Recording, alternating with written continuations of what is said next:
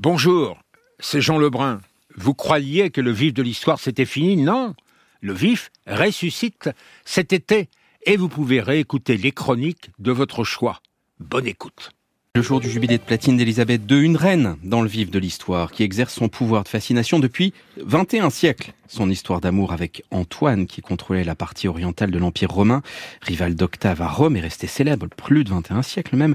La pièce de Shakespeare, Antoine et Cléopâtre, est représentée en ce moment aux ateliers Berthier à l'Odéon, Jean Lebrun. Elle a été montrée pour la première fois à Londres 1606-1608. Quand il l'a écrite, Shakespeare avait sur sa table son exemplaire de Plutarque et dans la tête la mémoire du règne d'Élisabeth la première, hein, qui venait à peine de s'achever. Hein. C'est quand même pas mal de parler d'Élisabeth la première, le jour du jubilé d'Élisabeth, peut-être la dernière. Alors, début XVIIe siècle, les puritains, de plus en plus pressants, attaquaient le théâtre, incriminaient les femmes, et Shakespeare voulait d'un même élan défendre les uns et les autres. Alors, la pièce commence par les propos d'officiers romains qui condamnent le comportement de leur chef Antoine, qui se noie dans les délices organisées par la reine d'Égypte, Cléopâtre.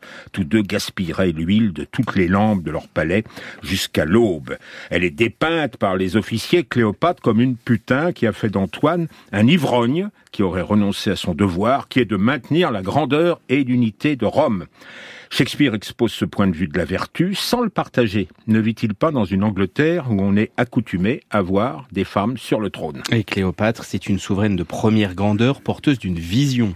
Frédéric Pommier dans le rôle d'Antoine le jour de la rencontre cette barque où elle était assise, on eût dit un trône étincelant, on eût dit des flammes posées sur l'eau, et la poupe était de l'or battu, les voiles de la pourpre et si parfumée que les vents alentour en défaillaient de désir.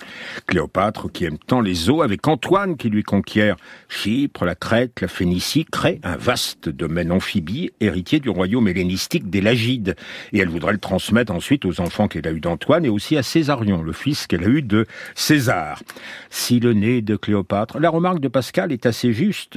Et oui, euh, la face du monde aurait été changée si, en symétrique de Rome, s'était dressée une autre puissance équivalente, capitale Alexandrie. Mais à Rome veillait Octave, le futur Auguste. Alors aux ateliers Berthier, la mise en scène de Célipote euh, le présente comme un homme de méthode, d'application, pas nécessairement un homme de vertu. Oui, l'histoire a été écrite par les vainqueurs et on a oublié la mauvaise réputation qui entourait Auguste Antoine, euh, pardon, Octave Auguste à ses débuts, menteur, prédateur sexuel peut-être. Alors après sa victoire d'Axiom, 31 avant notre ère, sur Antoine et Cléopâtre, Octave apparaît chez Shakespeare, autrement fourbe que la reine, alors qu'elle est complètement désemparée. Il lui multiplie les fausses promesses et en réalité, il veut la ramener prisonnière dans son triomphe. Veut-il me montrer à la populace hurlante, des esclaves au tablier sale, des ouvriers portant règles et marteaux me hisseraient à bout de bras à la vue de tous Et Shakespeare présente la mort des deux amants comme un chemin de liberté qu'il se taille dans la douleur. Antoine se suicide dans le grand style de, de Rome et Cléopâtre invente une mort dont on discute encore. L'aspic qu'il aurait piqué pourrait-il